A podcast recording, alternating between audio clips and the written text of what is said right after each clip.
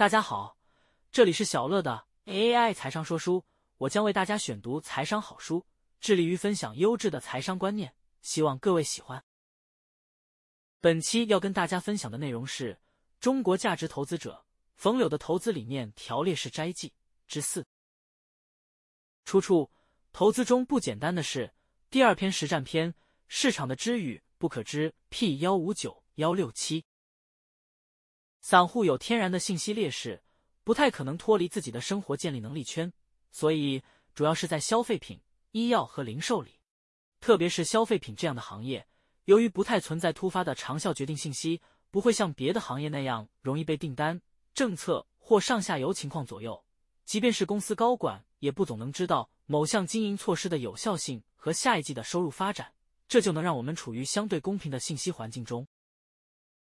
很多人说巴菲特不关注或蔑视市场，但我认为他只是不太关注常态市场。你看他在极端市场时比谁都兴奋和敏锐，很多人只看到他对市场的讥讽，却没有意识到这种讥讽出现的时点本身就是关注与利用的结果。我们不能简单得出市场是不可知或可知的结论，关键要看它处于什么样的位置结构，同时对应的是和重基本面和估值情况。我认为万物皆有价，当价格补偿到了一定程度，就应该相对应的转换立场。我可以为了企业的成长去等待，去憧憬企业的未来，但是我不会为这憧憬支付太多的额外代价。十杠三原则就是首先判断这家企业十年后也一定要存在，且逻辑上有更好的可能，这是前提。毕竟投资最大的风险就是企业的消亡。然后就是论证它三年内能否出现盈利提升和估值提升。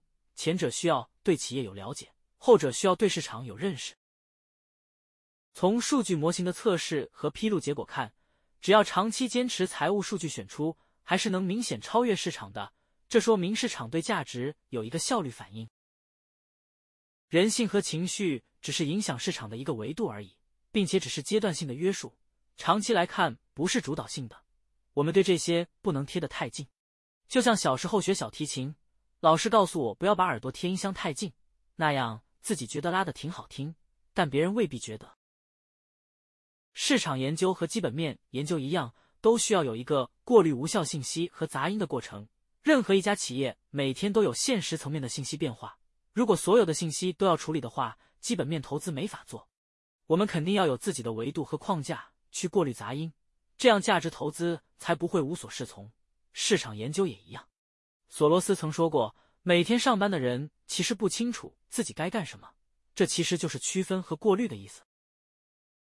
以上就是本期跟大家分享的内容，感谢您的聆听。如果你喜欢我们的频道，请记得追踪我们并留下五星好评。